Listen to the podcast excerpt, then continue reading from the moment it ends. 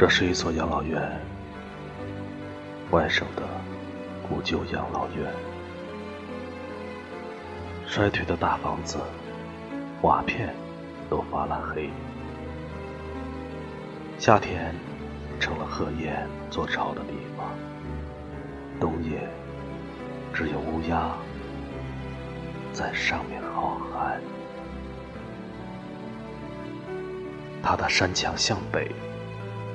在古老城堡的两座高塔之间，这所破毁的房屋，裂缝的墙，肮脏的壁，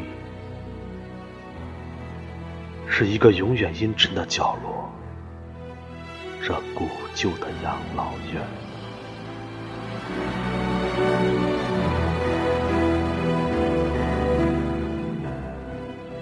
正月的太阳送来微弱的光芒，凄冷的白日笼罩住冷落的田野。天色渐晓的时候，一个窗口显现出几张苍白而矮板的病容的脸。